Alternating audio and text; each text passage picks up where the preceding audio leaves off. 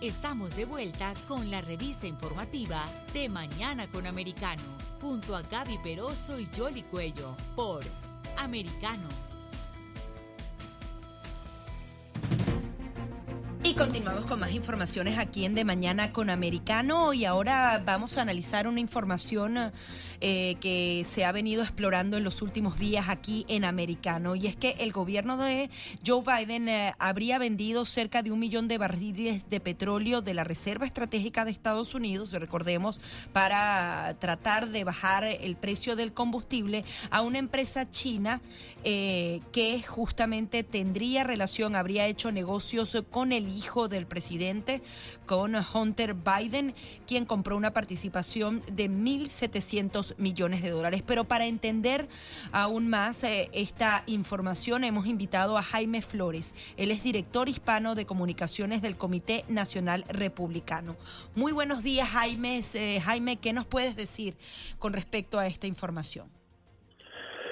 Pues Gaby, más que indignación, pues, eh, ¿qué podemos decir? No esperábamos nada distinto de una gestión como esta que no nos ha traído más dificultades que problemas, que está muchísimo más sintonizada con el ala más izquierda del Partido Demócrata que con las necesidades reales eh, de la población estadounidense, de la gente que necesita resolver los problemas económicos serios en que este gobierno nos ha metido. Eh, no nos sorprende que esto suceda, lo que nos sorprende un poco más otra vez es que los medios de comunicación hayan decidido ignorar algo tan importante como esto. Es los mismos medios que le dieron toda esa importancia, que prefirieron darle al tema de las eh, eh, reuniones de la comisión del 6 de enero, que le dieron ese carácter de gran espectáculo de televisión algo en lo que realmente muy pocas cosas nuevas sucedieron y las pocas cosas nuevas que vivimos, pues todos estamos preguntándonos cómo estas personas que dieron estas declaraciones tan supuestamente explosivas no habían hablado de ese tema en poco más de un año y medio que lleva el país pues eh, tratando este asunto. Pero los medios de comunicación están muy muy interesados en eso, eh, que involucra pues al expresidente Trump que ya no está en la Casa Blanca, que ya no hay manera de destituir porque ya el presidente pues terminó su periodo y en cambio para nada se ocupan de los asuntos eh, que realmente tienen visos de ser graves problemas de corrupción y que involucran al actual inquilino de la Casa Blanca.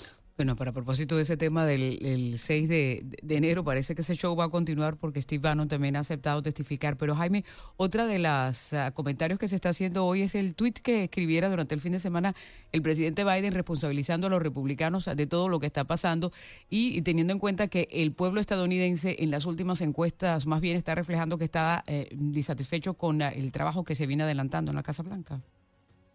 Sí, yo les recomiendo, por ejemplo, que vean la encuesta que publica hoy el diario The New York Times en ese sentido, diario que no se caracteriza propiamente pues por su equilibrio informativo, por el contrario, y tienen que admitir que pues la popularidad del presidente Biden sigue en picada, entre otras cosas cifras muy interesantes que involucran también a los votantes hispanos en los Estados Unidos que tampoco están pues de acuerdo con la gestión del presidente Biden, particularmente en los temas económicos, y que consideran que asuntos como esto del 6 de enero y otros temas mucho menos relevantes pues eh, no son realmente los que le importan a la opinión pública en el momento de decidir su voto.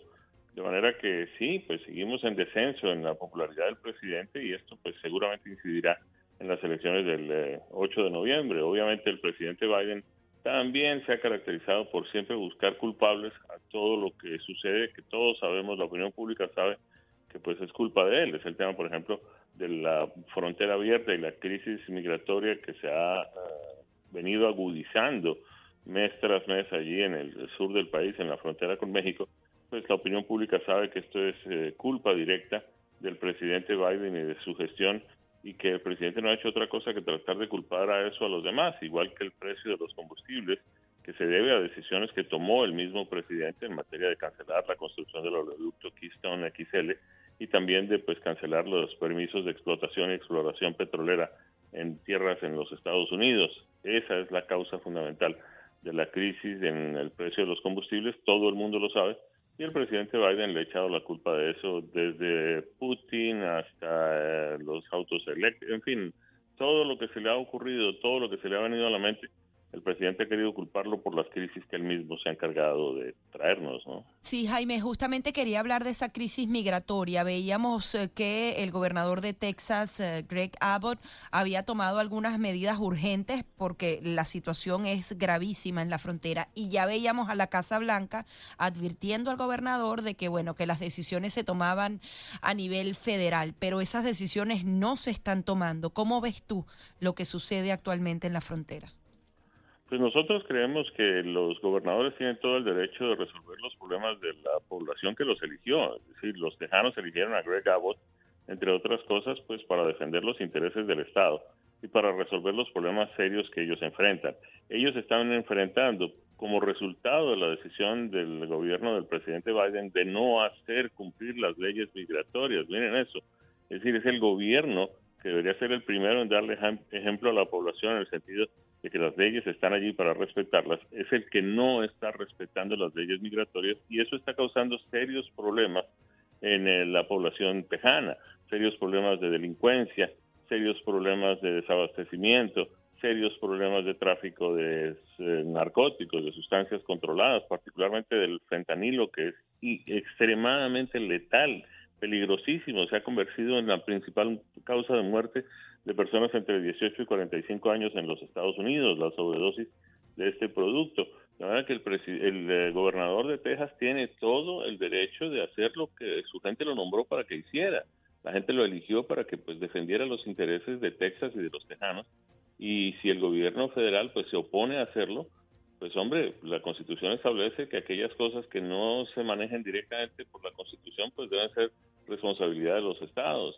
Y en el caso de Texas, pues hay ciertas cosas gravísimas que están sucediendo allí que el gobierno federal no está atendiendo. Por ejemplo, el caso de tener que mm, pasar a los funcionarios estatales para que cumplan con las leyes migratorias, para que pues defiendan a la gente eh, de los problemas que están trayendo lamentablemente migrantes no solamente de la zona fronteriza y de la zona de Centroamérica, sino del resto del mundo.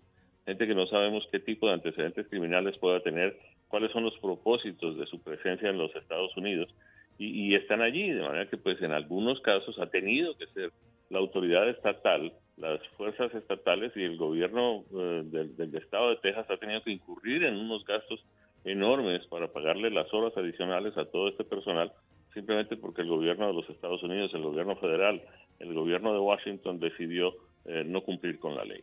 Ahora, Jaime, ¿cuál es la estrategia que, va a adelantar el, Partido Republicano a nivel nacional? Porque todo el mundo está pendiente de lo que va a suceder con las elecciones eh, de noviembre y también de lo que pueda ocurrir con la economía en los Estados Unidos, o sea, si se entra de pronto en una recesión profunda, que es lo que se está tratando de evitar y que es lo que está motivando de pronto al electorado a expresar esa preocupación en las encuestas.